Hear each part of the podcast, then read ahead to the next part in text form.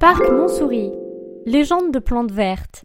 15 hectares de verdure à l'anglaise, un lac, des arbres centenaires, des fantômes, des oiseaux et le repère préféré des étudiants. Le parc Montsouris a toutes les qualités d'un lieu de flâne quand il fait beau.